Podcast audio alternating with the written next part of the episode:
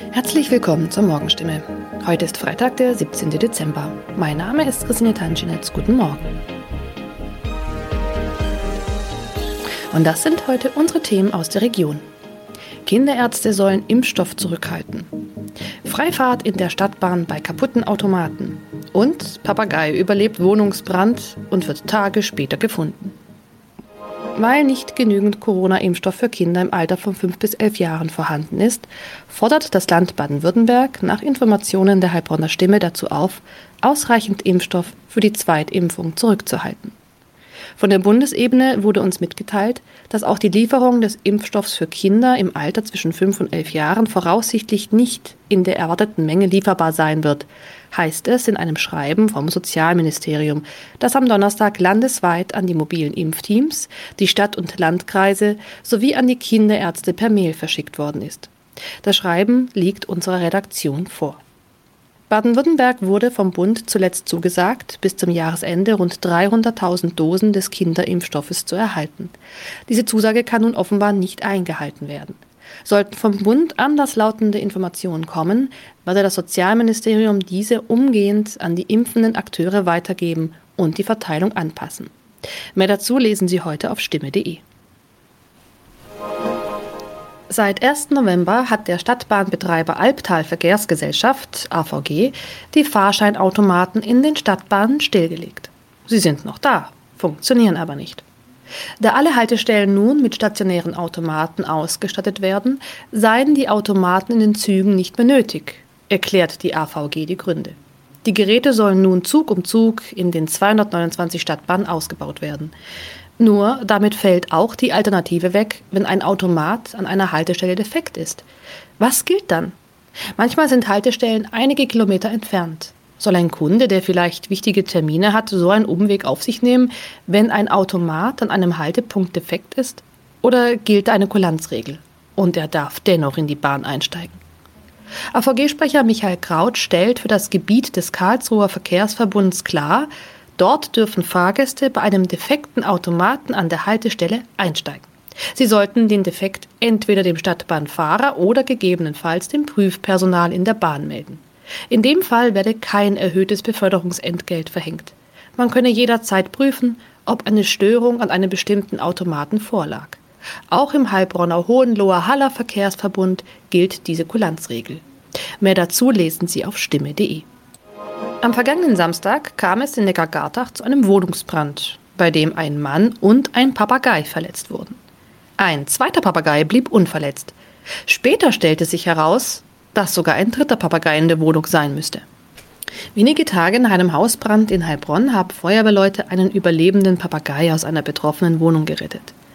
Ein aus der Wohnung geretteter Papagei wurde zudem vorsorglich einer Tierklinik übergeben. Der andere Vogel blieb am Samstag unverletzt.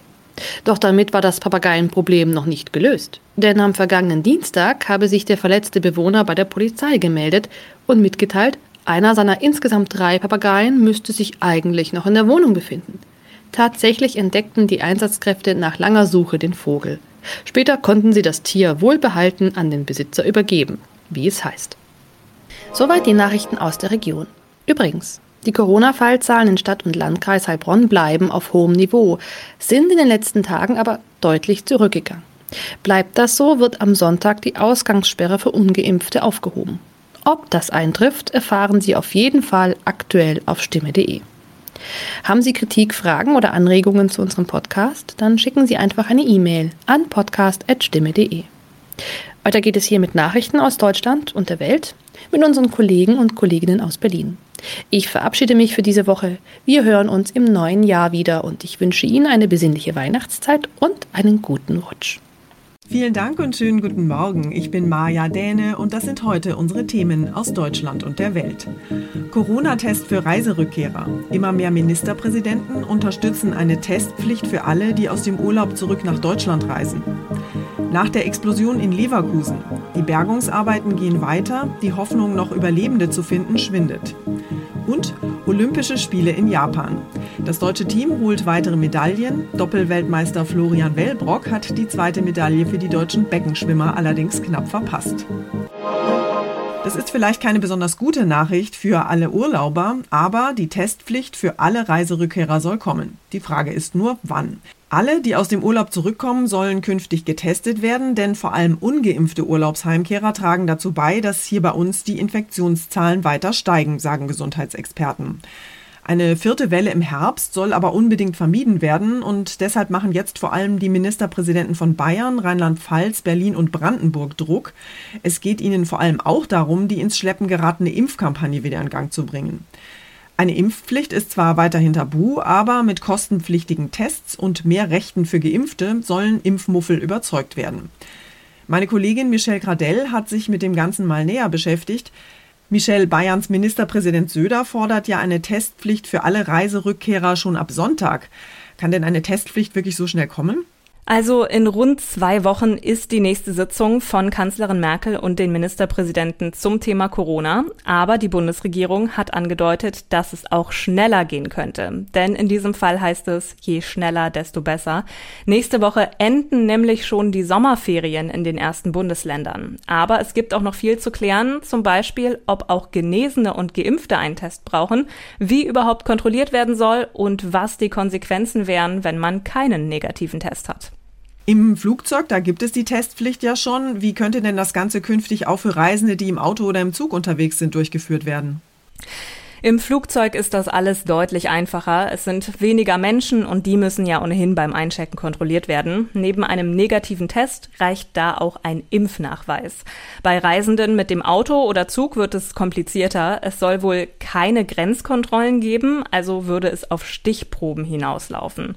Aber auch Grenzkontrollen wären gar nicht so abwegig. Die gab es nämlich im Winter auch schon, zum Beispiel an der deutsch-tschechischen Grenze.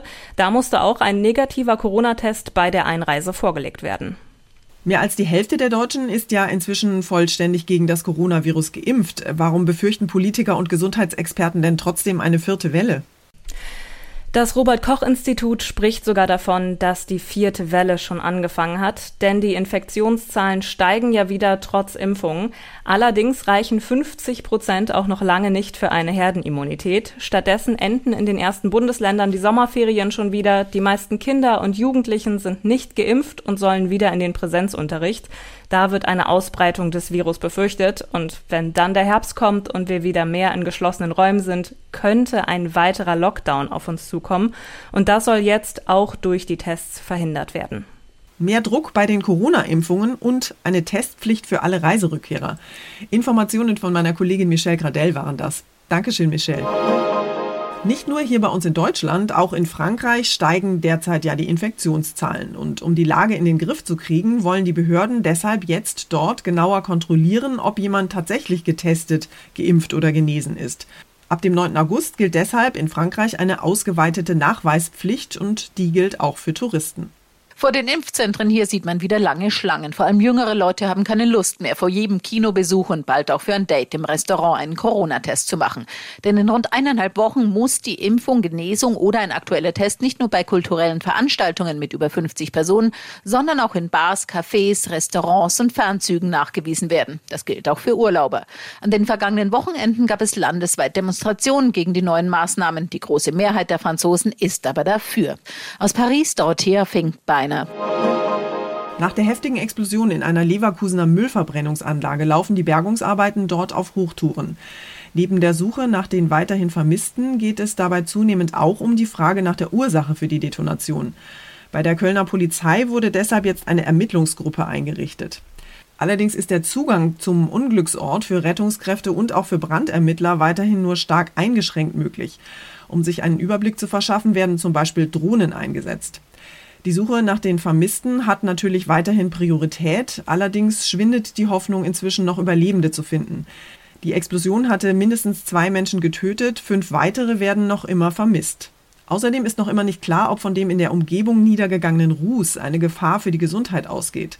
Das Landesumweltamt in Nordrhein-Westfalen geht davon aus, dass Dioxin und PCB in Wohngebiete getragen wurde. Die Stoffe gelten als krebserregend. Bei Neugeborenen, vor allem von Tieren, können Missbildungen ausgelöst werden. Entscheidend ist aber, wie viel der Giftstoffe sich abgelagert hat.